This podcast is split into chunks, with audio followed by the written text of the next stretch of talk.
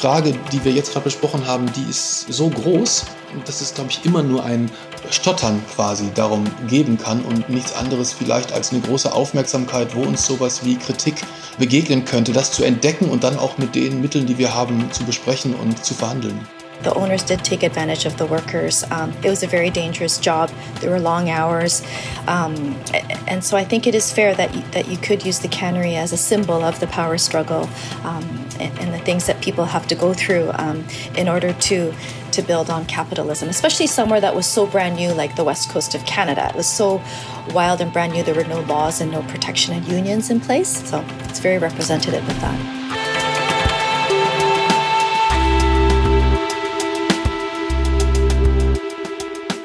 Herzlich willkommen zum Filmmagazin, einem Podcast über Filmkultur und der Bedeutung von Filmen in der Gesellschaft. Wir, das sind Martin und Lukas und wir sprechen heute über Konserven.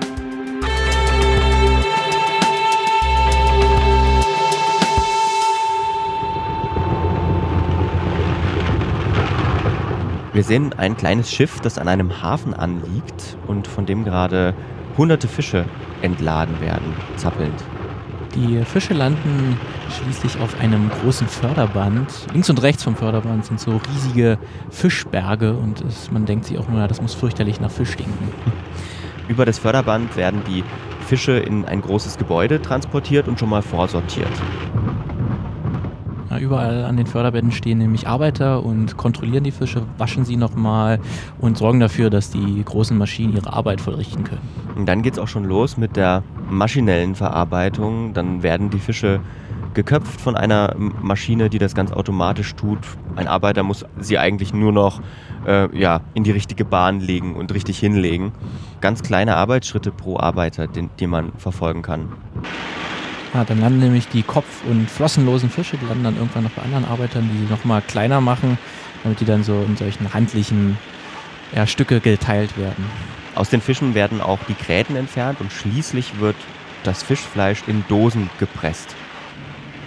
Die Dosen müssen dann nur noch etikettiert werden von den Mitarbeitern und landen dann schließlich auf einer großen Palette und werden dann aus der Fabrik gebracht. Die Fabrik ist wie ein kleines Uhrenwerk, ähm, wo jeder Arbeiter und jede Maschine so ihren kleinen Aufgabenbereich hat und alles ganz vollautomatisch, wenn man das von außen betrachtet, her funktioniert. Was wir gerade beschrieben haben, ist eine Szene aus einem Film, nämlich welchem? The Silverhawk von 1930. Das ist äh, ein Schwarz-Weiß-Film, der aber schon Ton hat. Genau. Ist sogar ein Remake von einem äh, Stummfilm, der genauso heißt und auch auf demselben Roman basiert, ähm, aber man hier wirklich sieht, wie eine Konservenfabrik funktioniert. Warum haben wir uns jetzt genau diesen Film und diese Szene vor allem, eigentlich eine unspannende Szene, die mit der Handlung nicht so viel zu tun hat ähm, und in der auch äh, kein Dialog so richtig stattfindet, warum haben wir uns den rausgesucht? Ja, der ist nämlich, ähm, ein, zeigt nämlich etwas ganz Faszinierendes, was äh, uns mal so aufgefallen ist in Filmen, in denen Konservenfabriken vorkommen, dass sie für, einen, für etwas stehen, eine gewisse Metapher ist, symbolhaft eingesetzt wird, ähm, dass ja Konservenfabriken so dieses perfekte Bild einer einer, eines Förderbandes und, und einer Fließbandarbeit ist ähm, und damit ja sehr eine harte Arbeit beschreibt, die man, die sehr gleichbleibend ist, aber die sehr anstrengend ist und vor allen Dingen auch sehr gefährlich ist. Und sehr eintönig und auch. sehr eintönig und dass man damit sehr gut den Kapitalismus kritisieren kann tatsächlich. Aber das ist ja uns nicht gleich aufgefallen, sondern dir ist überhaupt erstmal eine Idee gekommen? genau, ich, hab, ich habe nämlich äh, The Outer Worlds gespielt. Das ist ein Videospiel von 2019. Das ist ein Science-Fiction-Rollenspiel. Da hat die Menschheit schon Kolonien auf fremden Planeten äh, entwickelt. Und in dieser Zukunft äh, gibt es quasi nur fünf, sechs riesige Unternehmen. Es gibt keine Re Regierungen mehr, sondern die Bevölkerung, die da fängst du quasi einen Arbeitsvertrag mit einer Firma an. Das ist für dich wie die Regierung, für, wie für eine Religion. Ähm, du arbeitest für diese Firma und man kann sich denken, das ist natürlich nicht gerade das Optimalste, denn diese Firmen beuten ihre Arbeiter aus. Ähm, und die erste, den ersten Planeten, den du im Spiel erkundest, die erste Stadt, die, die, du dort triffst, ist tatsächlich eine kleine Hafenstadt. Und diese Stadt ist quasi dem Untergang geweiht. Großteil der Bevölkerung ist krank, ähm, ist, hat verdient sehr wenig, der Lebensstandard ist sehr, sehr niedrig und tatsächlich es gibt einen großen Arbeitgeber in dieser Stadt und das ist eine, Fisch, eine Fischkonservenfabrik. und ich bin da tatsächlich, habe da mehrere Stunden das gespielt und irgendwann, als ich nochmal durch diese Fischkonservenfabrik durchgelaufen bin, auf einmal, hä? Das kommt mir so bekannt vor, dieses Bild dieser Konservenfabrik als Symbol für den Kapitalismus, für was passieren kann, wenn ein, ein sehr reicher Arbeit, Geber Arbeitnehmer ausnimmt. Und dann ging die Investigativrecherche dann auf Wikipedia los. los. Dann hat man sich mal festgebissen an ein Thema und dann durchsucht man mal Wikipedia. Was ist eigentlich, wenn ich jetzt nach Konservenfabriken suche, die in der Handlung vorkommen, werden die da immer so eingesetzt und tatsächlich hat sich da so ein kleines Muster entwickelt, ähm, dass ich da wirklich so circa 30 bis 40 Filme und Serien habe hab ich zumindest gefunden, ähm, die irgendwo Konservenfabriken als stilistisches Mittel benutzen, um Arbeitsverhältnisse, Kapitalismus oder allgemein ähm, Personen darzustellen, die so ein bisschen sich festgefahren sind in ihrem Leben und sich weiterentwickeln wollen. Und dann haben wir gesagt, dann lass uns doch einfach eine Filmmagazinfolge über Konservenfabriken genau. machen oder vielmehr über Kapitalismuskritik und insgesamt, wie funktioniert eigentlich Kritik im Film. Und was wir natürlich als erstes oder was du gemacht hast, du hast in Kanada angerufen bei einer Konservenfabrik, die auch schon diverse Male Filmset war. Richtig, richtig. Das ist nämlich die Gulf of Georgia Cannery Society, wenn man das noch so, weil das ist nämlich eine sehr, sehr alte äh, Konservenfabrik, die schon über 100 Jahre alt ist ähm, und die jetzt äh, eine nationale G G Gedenkstätte ist und ein Museum ähm, und dort ähm, darüber aufgeklärt wird. Und da habe ich mit äh, Mimi Horita gesprochen, die ist die PR-Beauftragte ähm, dieser Society und die und diese so Society, die kümmert sich quasi um die Betreuung dieser, dieses Museums mittlerweile und dass das auch noch halten bleibt, weil das ja ja, für Kanada ist das ähm, ja ein großes ähm, Statussymbol, kann man sagen. So our goal, our mission is to preserve and promote the history of Canada's West Coast fishing industry. So, um, Und hier, hier hören wir gerade Mimi uh, Horita, die ähm, über, den, über den Verein spricht, der dort in dieser Konservenfabrik ähm, ja, sich auffällt und dort ein Museum betreibt. Und ähm, wenn man sich kurz dieses äh, Konservfabrik vorstellen möchte, die sieht wirklich sehr, sehr klassisch aus. Also ähm, wenn ihr euch äh, so ein Bild von einer Konservenfabrik vorstellt, wie das so ein Film aussieht, dann ist das ziemlich genau das, weil das war schon mehrmals Set für solche, für solche Filme. Und das ist wirklich so auf so einem relativ morschen Steg, der schon einige Jahre hinter sich hat, so ein großes Holzgebäude oder wo mehrere einzelne kleine Holzgebäude sind, eins, ein großes, ähm, das so mit weiß bemalte Holzwand hat, mit einer noch und rote Ver Ver rote Vertäfelung ähm, zu finden ist und die, ist, der Dach ist auch schon leicht rostig, ein bisschen grünlich, sieht aber noch insgesamt äh, sehr, sehr gut halten aus. Ähm, und man sieht auch noch so links und rechts davon auch noch große Silos, wo dann wahrscheinlich äh, noch Fische sich gelagert haben oder irgendwelche äh, Chemikalien äh, sich aufgehalten haben. Und äh, Mimi erzählt ja gerade, ähm, dass dieser Verein halt natürlich versucht, diese ein Bewusstsein bei der Bevölkerung äh, zu erhalten, dass halt die Fischereiindustrie in, in Westkanada und Nordamerika mal sehr, sehr groß war ähm, und darüber aufzuklären, was das alles bedeutet und halt auch dieses, dieses Museum noch zu erhalten. Und ja, die Fabrik befindet sich in, in Steveston. Das ist ähm, ein Teil von Richmond. Richmond ist eine ist eine, ist eine 200.000 Einwohnerstadt. Äh, also kennt man vom Namen her zumindest. Kennt man, glaube ich, ja. Mhm. Im Südwesten von Kanada und davon ist Steveston dann so ein äh, kleiner Teil davon, ähm, ein, ein, ehemaliges Fischereidorf und das liegt so ähm, an der Stra Straße von Georgia, das ist so eine Meeresenge, die für den Schiffsfahrtverkehr äh, relativ wichtig ist und damals gerade vor 100 Jahren natürlich noch mal viel, viel wichtiger war. Und diese äh, Konservenfabrik, die ist 1347 Quadratmeter ungefähr groß das ist, weil wir sind hier in Deutschland. es sind zwei, zwei Fußballfelder ungefähr. Wie, wie viel Saarland ist das ungefähr? 0,0 wahrscheinlich. und das ist 1894 erbaut worden, also schon wirklich sehr, sehr alt. Und war damals, als sie gebaut wurde, die größte ihrer Art tatsächlich und hat deswegen auch den Spitznamen Monster Cannery. Ähm, und ist halt, wie gesagt, heute eine nationale Gedenkstätte. Und Mimi sagt dann auch ganz schön, dass es äh, dadurch, dass das eben auf Stelzen, auf Holzstelzen im Wasser steht, ähm, dass es ganz schön Arbeit ist, ja, das zu erhalten. Genau. It's a wooden building on top of water, so there's a lot of care that goes into it. Du hast es schon angesprochen, in Amerika, also in Nordamerika, Kanada und den USA, war das Fischereigewerbe mal sehr, sehr, sehr, sehr groß. Wie hat denn das eigentlich angefangen mit dieser Konservenfabrik? Genau, das war so ungefähr Ende des 18. Jahrhunderts. kann man so ungefähr zeitlich an. Und da kamen sehr, sehr viele Auswanderer aus Großbritannien, kamen nach Westkanada und die sind eigentlich da mit dem Ziel hingekommen, äh, Gold zu finden. Das war ein sogenannter Gold Rush. Das heißt, es sind äh, Gerüchte und tatsächlich Funde von Gold. Ähm, ja, wurde, wurde festgestellt, dass es dort Gold gibt in Westkanada. Ähm, und da ist natürlich äh, sehr viel Geld zu machen. Und deswegen haben sich äh, Hunderttausende ähm, Briten auf, aufbegeben, dort, dort das zu finden. Und dadurch ist natürlich eine große Immigrationswelle entstanden. Und aber die fanden nicht wirklich Gold. Tatsächlich, aber Fische. Aber Fische. Das war nämlich die, die, äh, ja, die, die Westküste war sehr, sehr reich an Lachs. Ähm, und ähm, dadurch entstanden dann sehr, sehr viele Konservenfabriken, weil damit konnte man sehr, sehr viel Geld machen. Ähm, das waren nämlich das schon die europäischen Meere, die waren schon überfischt. Und da, die wurden schon äh, zu sehr ausgebeutet, kann man sagen. Ähm, und die Westküste war noch ziemlich reich an, an Lachsen. Ähm, und gerade war auch äh, die Fischkonservierung war auch noch eine relativ neue Methode, um halt Essen haltbarer zu machen. Weil man musste das natürlich, diese Fischkonserven, die so ungefähr drei bis fünf Jahre äh, haben die damals gehalten. Die mussten dann halt von Kanada über Südamerika, Kap Horn einmal rum und dann wieder zurück nach, ähm, nach Großbritannien oder nach Europa. Und damit konnte man damals sehr, sehr viel Geld machen. Und deswegen waren auch die, die ersten Arbeiter, die in den Konservenfabriken gearbeitet haben, also die Besitzer waren natürlich dann die relativ reichen äh, Briten, äh, also Engländer und Schotten vor, vor allen Dingen. Und die dann dort gearbeitet haben, das waren dann häufig kanadische Ureinwohner ähm, die da gearbeitet haben. Später kamen noch chinesische Einwanderer da, dazu, die erst halt Eisenbahnstrecken gebaut haben.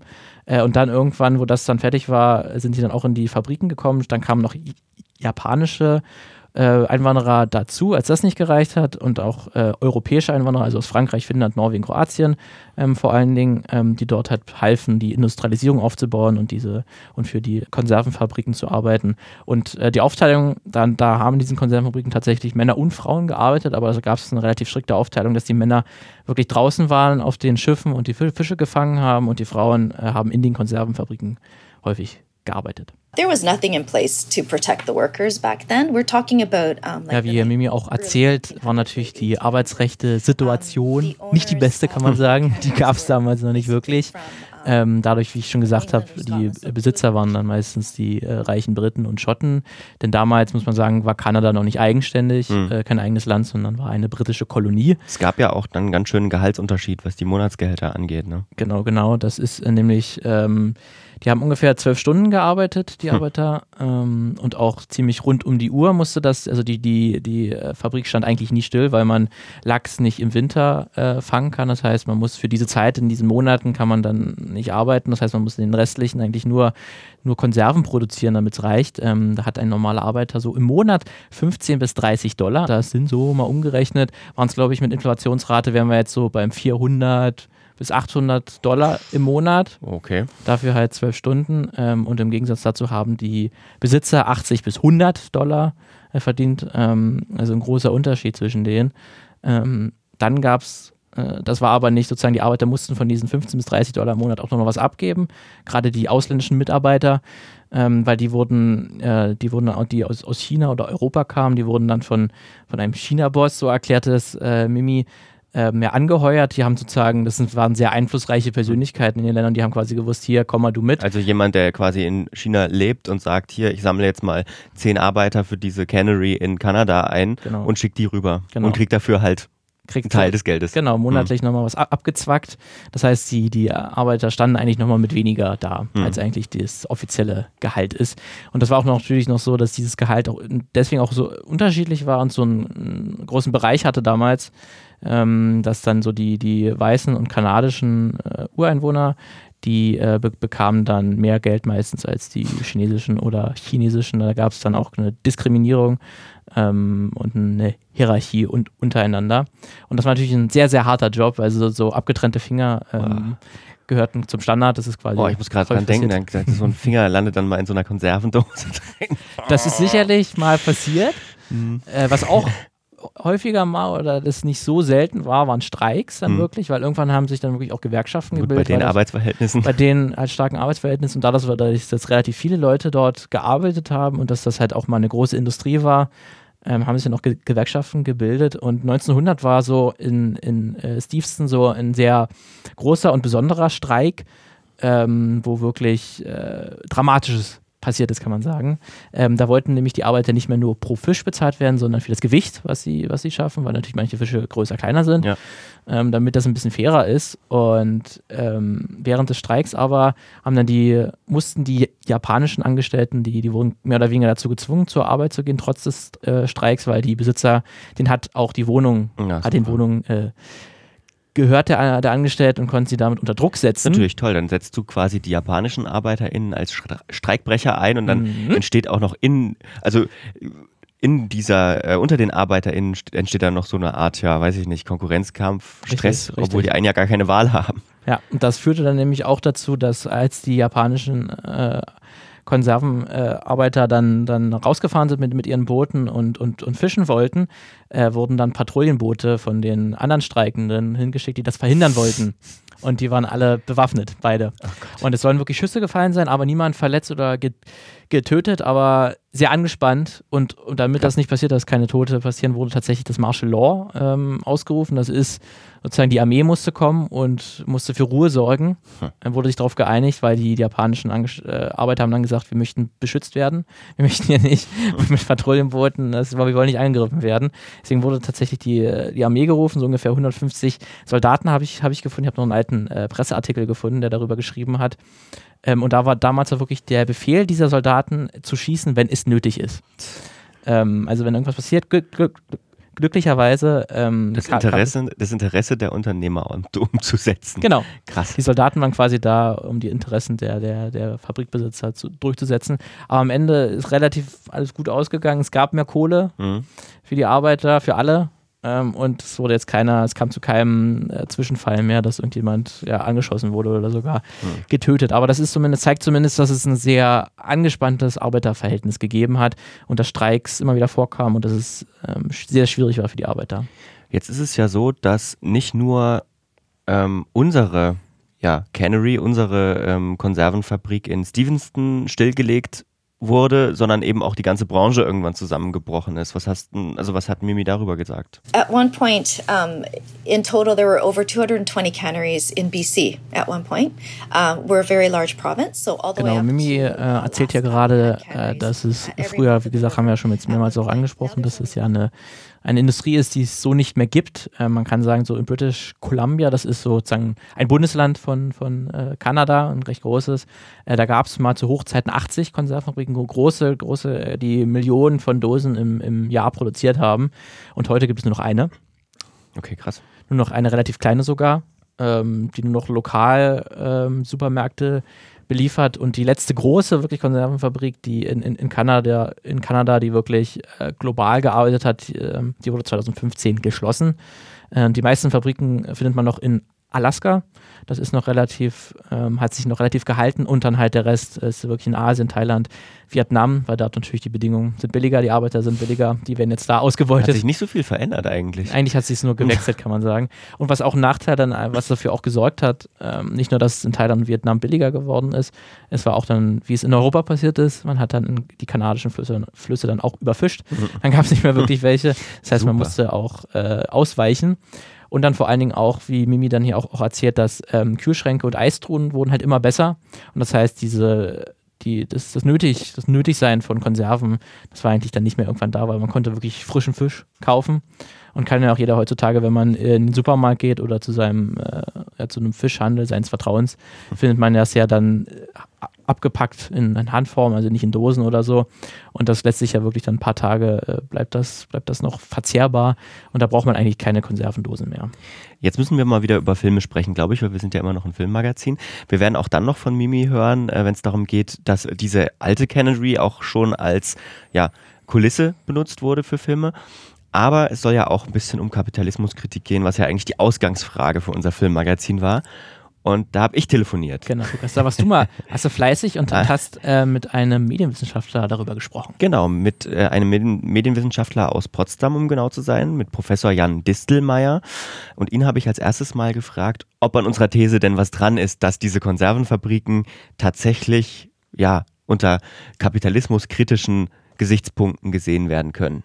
Die Fließbandarbeit ist natürlich so ein ganz beliebter Topos, um eine Kritik an Arbeits- und äh, Lebensverhältnissen im Kapitalismus zu bebildern oder zu kritisieren. Ich bin allerdings immer nicht ganz sicher, wie weit diese Bilder tatsächlich dann so etwas treffen könnten, was der Kapitalismus heißen könnte. Das ist ganz schwierig bei so einer komplexen Wirtschafts- und auch Gesellschaftsform. Aber Filme wie Modern Times von, von Chaplin haben da ja so Maßstäbe gesetzt für die Frage, wie lässt sich ein Blick werfen auf vor allen Dingen in dem Fall Arbeitsbedingungen und wie lässt sich da so eine Zurichtung des Subjekts zum Beispiel beobachten. Modern Times von Charlie Chaplin habe ich jetzt noch nicht in Gänze gesehen, aber da sind einem sofort diese Bilder eingefallen. Also diese, dieses Uhrwerk, du hast auch schon von der Cannery als Uhrwerk gesprochen, mit diesen riesigen Zahnrädern, auf denen Chaplin dann hin und her gedreht wird sozusagen und er eben auch am Fließband immer wieder ein und dieselbe Arbeit machen muss und wenn er mal nur eine Minute irgendwie auf dem Klo ist und sich mal ganz kurz ganz kurz runterkommen will, Pause machen will, wird sofort irgendwie ein Chef eingeblendet auf dem Bildschirm im Hintergrund, der ihn dann dazu zwingt, jetzt noch mehr Arbeit. Quit stalling, get back to work.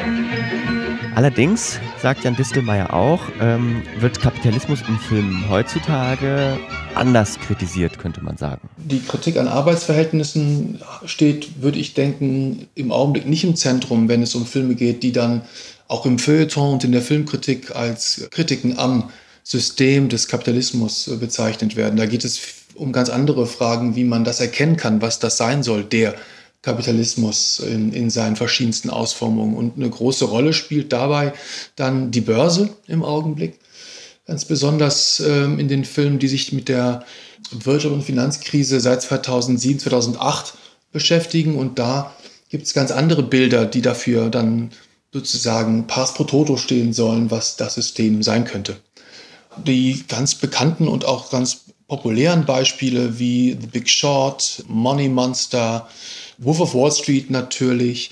Ein Film, den mich besonders interessiert hat äh, damals, war Margin Call von 2011. Alles ganz bekannte Filme, auch Wall Street, Money Never Sleeps, sozusagen die Fortsetzung von dem Wall Street Film von 1987. Das sind alles Filme, die, glaube ich, im Augenblick oder im Augenblick kann man schon fast nicht mehr sagen, in den 2010er Jahren das Bild geprägt haben, ähm, wie ein kapitalismuskritischer oder vermeintlich kritischer ähm, Hollywood-Spielfilm aussehen könnte. Ist ja auch irgendwie logisch, weil haben wir jetzt auch schon drüber gesprochen, die Arbeitsverhältnisse bei uns jetzt und auch in Nordamerika sind jetzt nicht mehr so ähm, dass Hollywood jetzt sagen würde, wir müssen aber unsere schlechten Arbeitsverhältnisse kritisieren. Und vor allen Dingen halt dieses Fließband ist natürlich auch was, was so sehr altertümlich heute erscheint mhm. und wo du das heute nicht mehr wirklich der Realität entspricht und das dann wirklich so ein großes Ereignis wie die Finanzkrise, was ja mhm. wirklich global was verändert hat und auch ja. Be Bewusstsein Was auch ganz viele hat. Leute persönlich im Geldbeutel gemerkt haben oder zumindest, wenn man jetzt versucht zu sparen, dass das ja. nämlich einfach nicht mehr funktioniert, weil Zinsen und so, Negativzinsen. Und ähm, dann scheint das erstmal auf den ersten Blick Sinn zu ergeben, dass jetzt in Filmen sowas dargestellt wird und dass das interessant wird. Aber das ist ein bisschen kurz gegriffen, sagt Jan Distelmeier. Man könnte natürlich sagen, auf den ersten Blick, klar, es gibt eine Finanzkrise, die wird 2008 unübersehbar und darauf reagiert eben auch die Popkultur. Und äh, das tut sie dann mit Filmen, die das ganz explizit angehen, wie zum Beispiel die genannten Filme. Das sind aber auch die Filme, in denen dieses Finanzsystem und die Art des Gelderwerbs ganz offensiv im Zentrum steht. Es gibt natürlich auch andere Filme, in denen die Frage des ähm, Finanzkapitalismus überhaupt nicht in der Weise im Zentrum steht und die dennoch ähm, als Allegorien auf den Kapitalismus und auf die Krise, die Finanzkrise ähm, gedeutet worden sind. Und die Frage, die sich da immer stellt, ist, woran erkennt wer das? Was sind die äh, Mittel, mit denen die Filme A arbeiten und B, mit denen wir dann als Publikum oder als Kritikerinnen und Kritiker erkennen könnten, dass das hier Filme sind, die sich mit aktuellen Wirtschaftsfragen und Finanzfragen beschäftigen. Und diese Debatte ist sehr spannend und sehr offen. Und das Interessante für mich war zu entdecken, dass eine Debatte um die Katastrophenfilme der 1970er Jahre schon damals diskutiert worden ist, sind das jetzt Allegorien auf äh, Vietnam, auf Wirtschaftskrisen oder sind das einfach Unterhaltungsfilme zum Topos des Katastrophischen? Und diese Fragen, glaube ich, sind heute nicht weniger interessant. Da wurde mir jetzt direkt der Weiße Hai, glaube ich, einfallen. Mhm. Das ist, glaube ich, so ein Paradebeispiel, wo man sich immer gesagt hat, der ist eigentlich so ein ein Horrorfilm, richtig spannender ja. Horrorfilm. Mhm. Aber dann, wo, wofür könnte eigentlich der weiße Hai stehen? Mhm. Und da ist dann wirklich ähm, eine häufige äh, Kritik, die ich dann gelesen habe oder eine Analyse davon, dass dieser Hai dann wirklich auch für dieses ähm, diesen Bürgermeister steht, der, der das ja hm. äh, dann für lange Zeit sagt, ja, müsst ihr euch nicht drum kümmern, der Strand, der muss offen bleiben, sonst gehen mir hier die ganzen Tourismusgelder durch die, durch die Lappen. Eine sehr fischige Folge diesmal. Ja, man muss klar sagen. die Frage ist allerdings auch so ein bisschen, also es, wenn ich das richtig verstanden habe, ist es so, dass es auf der einen Seite natürlich die direkte Darstellung gibt von diesen Arbeitsverhältnissen. Da würde ich jetzt einfach mal sagen, das ist so beim Wolf of Wall Street und das ist auch so bei, in, äh, bei Modern Times von Charlie Chaplin beispielsweise. Es gibt aber eben auch die andere Seite, wo das so ein bisschen im Hintergrund ist. Entweder weil die Canary nur mal irgendwie im Hintergrund und nebenbei äh, auftaucht oder auch ähm, ja, andere Börsenstrukturen. Und da muss man sich vielleicht immer fragen, ist das jetzt Kritik? Ist das jetzt so gemeint gewesen? Oder ist das irgendwie nur so ein Kind der Zeit und wird später erst vielleicht sogar aufgeladen und als Kritik verstanden. Jan Distelmeier hat aber auch noch ein Beispiel für einen Film gebracht, der nicht in der Börse spielt, aber trotzdem, sag ich mal, unseren modernen Kapitalismus kritisiert. Ein Beispiel, was ich damals sehr interessant fand, war ein Film von Andrew Nichol, der heißt In Time. Ich glaube, der deutsche Verleihtitel hieß so etwas ähnliches wie Deine Zeit läuft ab oder Unsere Zeit läuft ab, äh, aus dem Jahr 2011. Und das Spannende an diesem Film war, dass da eine ja der dystopische Zukunft gezeigt wurde, in der Menschen nur 25 Jahre zu leben haben und die aber durch Arbeit und auch durch Diebstahl und durch Betteln ähm, sich Zeit hinzuverdienen können. Die läuft sozusagen mal ein Handgelenk ab, die Lebenszeit, und da wird quasi Zeitkapital draufgeschaufelt durch Arbeiten und durch andere Verhältnisse. Ähm, das war eine sehr interessante äh, Allegorie zur Frage der, der Lohnarbeit Zeit. Das hätte man fast übersetzen können wie eine Art Analyse oder eine äh, Science-Fiction-Version der Mehrwertproduktion nach Karl Marx, wo halt die Arbeit äh, das Zentrale ist, was den Unterschied macht. Und das wird dann direkt aufgebucht in, in sozusagen in den Körper der Arbeitenden, kann gestohlen, kann geschenkt und verschenkt werden. Und das war eine sehr interessante Idee, eine Zukunft zu zeigen, in der nicht Geld, sondern Zeit alles ist, was in dem Fall dann das Gleiche ist. Was ich da sehr spannend fand, so ähm, mit dem Hintergrund, wenn man sich jetzt Medien mal anguckt, wo es ja, also auch bei Podcasts und so weiter, geht es ja immer darum, in dem Leben der ZuhörerInnen zum Beispiel eine wichtige Rolle zu spielen. Und da geht es dann auch bei Facebook und so weiter, geht es immer um Zeit, die Menschen bereit sind zu investieren. Also bei auch Streamingdiensten. Ja, gleich. genau. Also beim Medienbusiness geht es eigentlich darum, ähm, wie viel Zeit kriege ich eigentlich von meinen NutzerInnen? Und ich fand das mal spannend. Ich habe mal, äh, da warst du auch mit dabei, wir waren zusammen bei so einem Podcast-Panel und da erzählte der der Chef von dieser war das damals, äh, erzählte so äh, davon, dass man bei Netflix wohl sagt, der größte Feind von Netflix sind nicht die Konkurrenten, sondern ist der Schlaf. Mhm. Und Fortnite. Und Fortnite. Tatsächlich haben gesagt, das ist auch ihr größter Konkurrenz, was so Zeit einnimmt, was halt, äh, man hat nur 24 Stunden Zeit und die Nutzer nehmen sich dafür einen bestimmten Bereich für ihr Hobby. Und ja. muss man dann darum kämpfen. ähm, was ich mich gefragt habe bei dem Interview mit Jan Distelmeier und was er mir auch ganz gut, fand ich, beantworten kann, äh, konnte, ist, wie denn eigentlich Kritik in Filme reinkommt. Also da sitzt, sitzt da jetzt jemand, der sagt, so da und da und da muss jetzt noch ein kritischer Punkt rein? Oder ähm, entsteht es einfach nur, weil man macht ja Filme jetzt nicht unbedingt nur aus Kritik, da macht man vielleicht eher eine Dokumentation, sondern man macht es ja aus Unterhaltungsgründen meistens. Auch das ist eine spannende Debatte und äh, da gehen auch die Meinungen auseinander. Eine ganz prominente und historisch äh, extrem wichtige Position dazu äh, stammt von Siegfried Krakauer, Filmkritiker und Filmtheoretiker.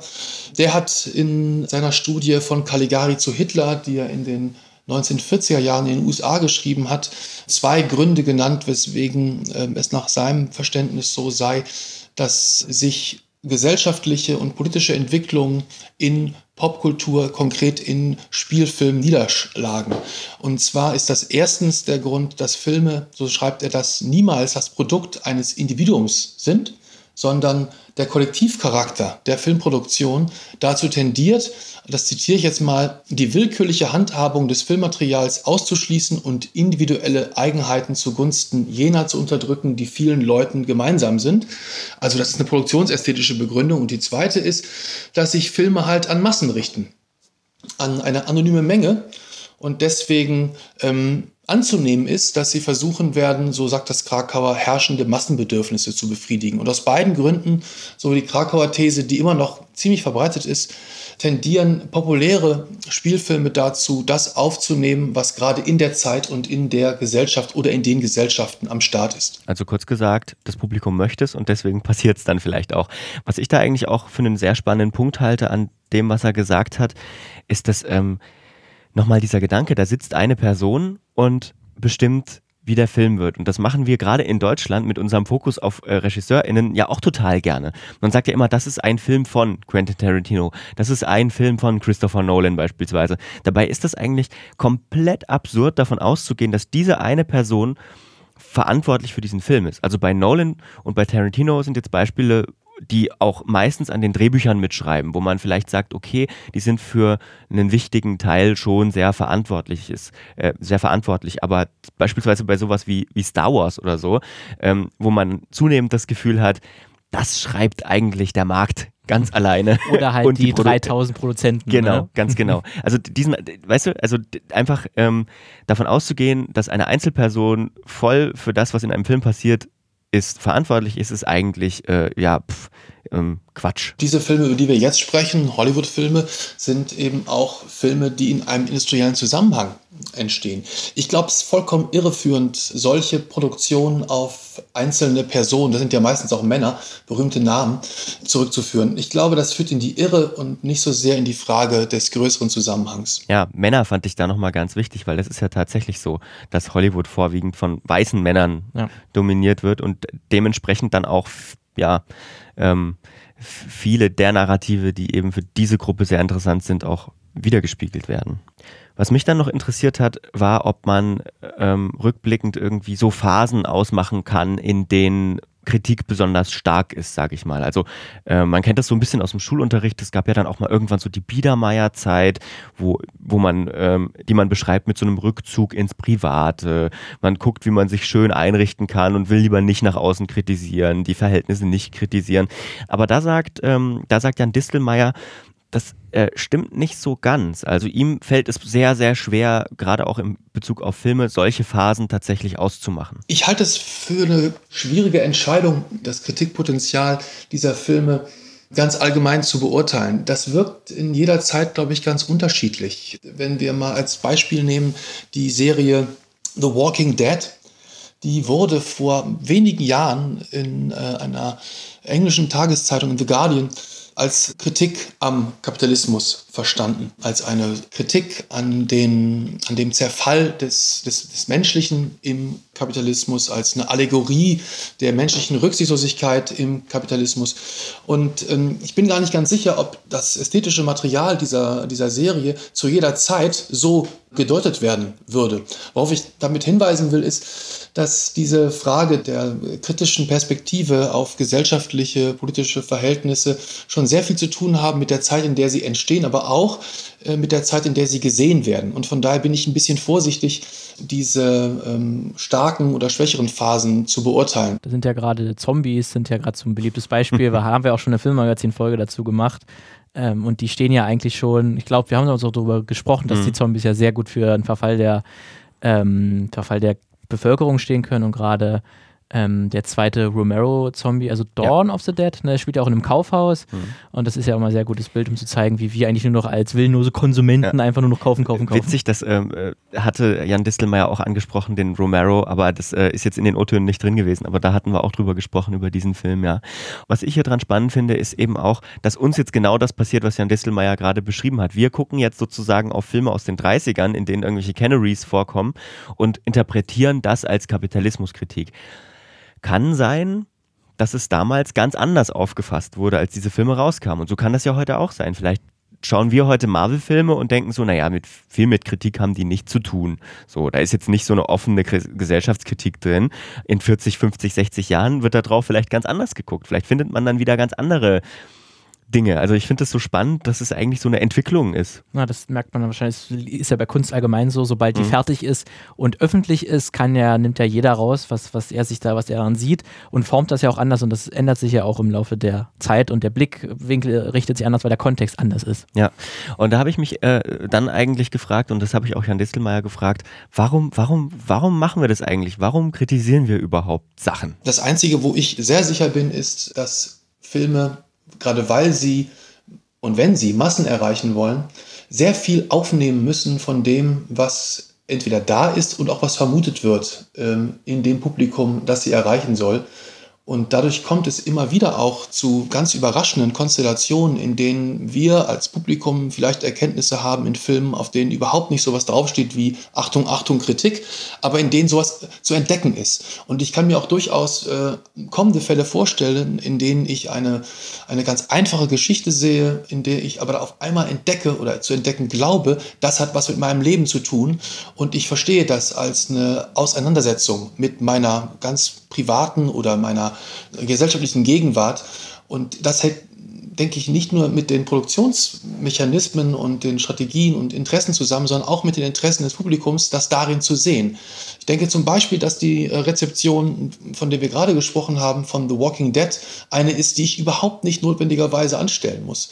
Aber wenn mich das so interessiert, in diese Weise äh, diese Serie zu sehen, dann kann ich da, glaube ich, Dinge entdecken. Also am Ende hängt Kritik von jedem und jeder selbst ab. Aber ich glaube, wir müssen mal zurück nach Stevenston und zu Mimi. Äh, dort wurde ja in der Konservenfabrik auch viel gedreht, aber vorher hören wir erst noch mal ganz kurz ein bisschen Eigenwerbung.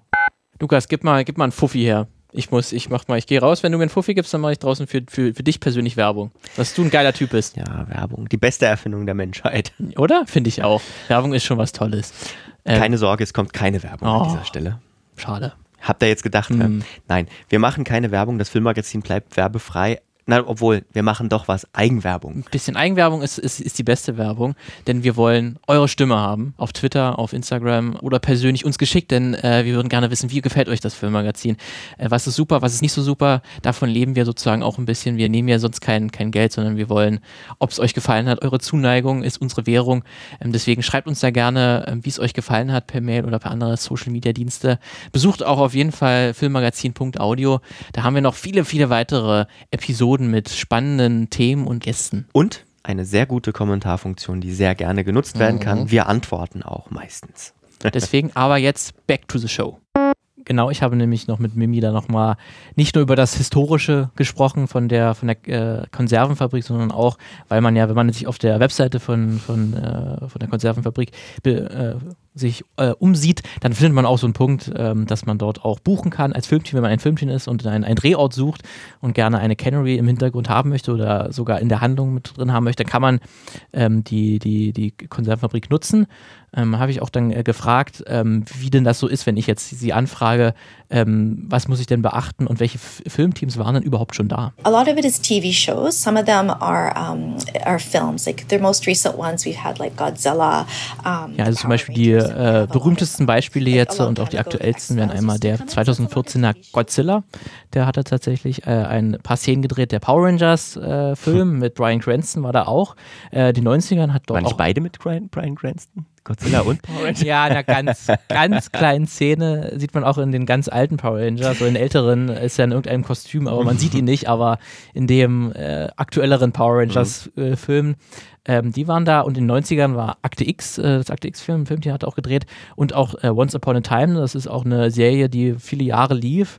Ähm, hat dort auch viel gedreht. Da war dann ähm, die, die Konservenfabrik schon ein sehr wichtiger Handlungsort und quasi für den, für den Film, für den Filmort ein wichtiger Arbeitgeber.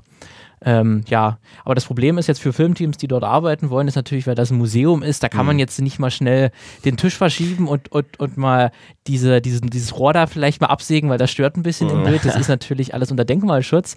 Ähm, Deswegen ist das ein bisschen alles schwierig, wenn man drin ähm, arbeiten möchte. Deswegen ist es häufig so, dass Filmcrews außen das ganze Film und dann aber die, das Innere äh, der, der Konservenfabrik einfach nachbauen in dem Studio, ja. damit sie dann auch mehr Freiheit Komplette haben. Flexibilität, ja. Wer schon mal irgendwie irgendwie on Location bei einem Dreh dabei war, der weiß, da irgendwas geht immer kaputt, irgendwas muss immer hin und her geschoben werden, weil das Licht nicht so richtig fällt oder so. Genau, das ist nämlich auch, der Konserve, die hat natürlich auch ein paar Eigenheiten, weil die natürlich nicht als Filmlocation gebaut wurde. Mhm. Das heißt, es ist sehr kalt da, dort, dort drin, dass, da gibt es keine Heizung oder so. Das heißt, gerade im Winter schwierig. Auch toll für die ArbeiterInnen damals. Ja. Gut, obwohl die haben ja im Winter nicht gearbeitet, ja, nicht weil da konnte man ja, ja keinen Lachs fangen. Richtig, richtig. Ähm, und auch kein Strom gibt es dort so auch nicht. Ähm, deswegen gibt es dort auch sehr viele Fenster, äh, die, die halt dann eine Herausforderung sind für Filmcrews. Lukas hat es gerade angesprochen, dass natürlich gerade das Licht, äh, da wird viel gearbeitet bei, bei Film und Filmcrews sind viel beschäftigt, damit das Licht perfekt aussieht, damit man alles erkennt und dass die richtige Stimmung erzeugt. Da muss man natürlich damit ein bisschen arbeiten. Deswegen ist drinnen relativ schwierig und es gibt natürlich auch einen Aufpasser, der sozusagen bereitgestellt ist und als Berater, aber halt auch ein bisschen Berater. Drüber, auch drüber guckt, dass alles okay ist, mhm. wenn man da, da filmt und nichts kaputt geht, wenn man drinnen wirklich filmen möchte. Ähm, genau, und deswegen ähm, ist es dann eigentlich mehr, dass man das Äußere mitnimmt. Ähm, ja, aber warum, ich habe natürlich auch gefragt, warum denn so gerade diese, diese Konservenfabrik denn eigentlich so relativ beliebt ist als Filmlocation. Was ist denn überhaupt das Besondere an dieser, an dieser konkreten Konservenfabrik? So we are quite often um, used to be uh, fishing villages that were supposed to be in the United States. So we've been Boston, we've been San Francisco. A lot also in Boston und uh, San Francisco, ähm, da kann man nicht mehr wirklich, da findet man nicht mehr wirklich äh, Konserven Fabriken, wie sie damals ausgesehen haben, die sind schon alle entweder abgerissen worden oder sind jetzt Restaurants oder irgendwelche Parks, die sind irgendwie umfunktioniert worden. Deswegen weicht man dann häufig dann äh, auf die Stevenson-Fabrik äh, aus. Und Stevenson ist natürlich als ehemaliges äh, Fischereidorf auch, auch, noch nicht so stark modernisiert worden. Mhm. Und äh, Mimi sagt dann auch wirklich, dass, dass sie es irgendwie geschafft haben, dass wir noch so aussehen wie vor 100 Jahren. Das ist witzig, weil das wird ja häufig verlangt. Also viele Filme, die jetzt irgendwie im alten Berlin zu Ostzeiten drehen, die werden dann eben in Prag gedreht, weil dort die Substanz an manchen Orten noch älter ist. Und tatsächlich auch bei, bei, bei mir zu Hause wurde ein Film gedreht, wo eben auch eine Berliner Stadt in den 90ern gezeigt werden sollte. Und jetzt nicht, dass es bei mir noch aussieht wie in den 90ern, aber die Bausubstanz ist halt eine andere und es passt besser, weil kein neues Gebäude irgendwie zwischen reingepfropft wurde. Genau, und das ist, hat, erzählt dann auch Mimi, dass man, wenn man so ein bisschen auch, der, der da ist noch ein externer Hafen in, in Stevenson, der zwar jetzt nicht mehr als äh, Fischereiort genutzt wird, so im, im, im großindustriellen Sinn, aber noch für, für kleine Fischer und so, dass man dort, dort, dort noch äh, Fische direkt sozusagen vor Ort kaufen kann. Mhm. Ähm, und das ist dann, gerade wenn man dann die Kamera so ein bisschen dann auch nach rechts und, und links schwenkt, kann man da, sieht man da auch, auch, noch, auch noch sehr gut kleine Boote und so kommen,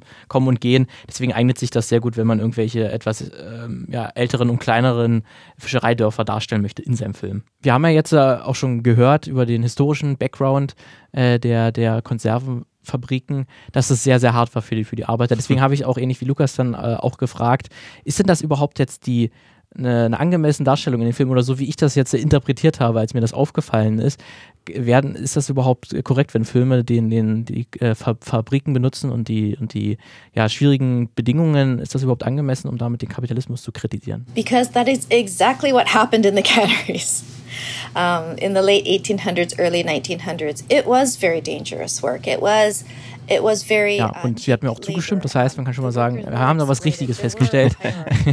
die Arbeit war nun mal sehr hart und gefährlich. Äh, die Arbeiter, die waren es war sehr gemischt. Ähm, aus sehr vielen verschiedenen Ländern haben dort gearbeitet, was natürlich zu, zu sehr viel Entspannung auch geführt hat, weil Diskriminierung und Rassismus natürlich dort äh, vorgeherrscht haben, dadurch viele Unterschiede gab, sowohl inner, also vor allen Dingen innerhalb der, der Arbeiter. Es gab immer, immer wieder Streiks, ähm, größere und, und, und kleinere und es ist dann auch sehr schön zu sehen, dass innerhalb weniger Jahrzehnte so eine Industrie komplett hochgefahren wurde, äh, dass sich dort äh, Dutzende Fabriken gebildet haben mit Tausenden von Arbeitern mhm. insgesamt, ähm, dass man massiv viel Geld machen konnte und dann auf einmal in den 30ern, 40ern äh, Jahren das alles zurückgegangen ist und dann irgendwann in den 60 70ern, 80ern dann total zum Erliegen gekommen ist, mehr oder weniger. Und dass dann alles auf den asiatischen Markt ausgewechselt mhm. ist. Man hat einen totalen Aufstieg und einen totalen Fall. Das ist natürlich gerade so für einen Drehbuchautor ist natürlich sehr interessant. Dass wenn er das nicht aktiv nutzen möchte, hat man es irgendwo wahrscheinlich im, im kulturellen Gedächtnis, ähm, dass das mal so war und dass es noch viele Fabriken gibt oder ehemalige, ähm, wenn man in Amerika und Kanada sich wahrscheinlich äh, bewegt und gerade in Hafenstädten, dass man dort noch sieht, ah, okay, das war einmal. Ja.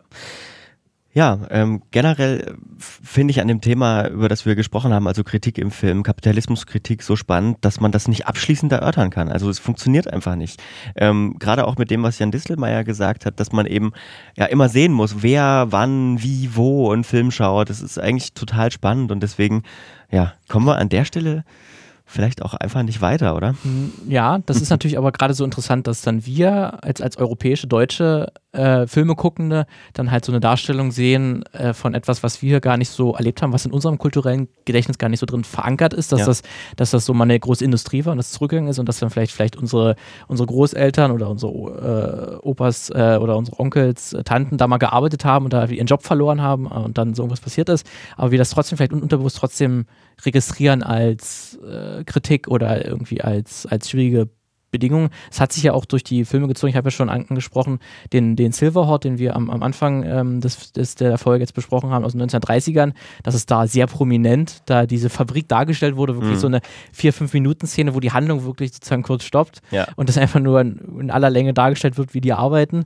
Ähm, in dem Film geht es eigentlich so um zwei Männer, die so um eine Frau kämpfen aber gleichzeitig dieser Konflikt zwischen diesen äh, Männern dann auch so dargestellt wird, dass auch beide eine Fischereiindustrie besitzen und dort auch um die Vormachtstellung in diesem Ort darum kämpfen, wer stellt denn die besten Fischkonserven dar. Ähm, das heißt, es ist dann sozusagen dieser Kampf um die Frau wird auch sozusagen auf die Fischerei übertragen.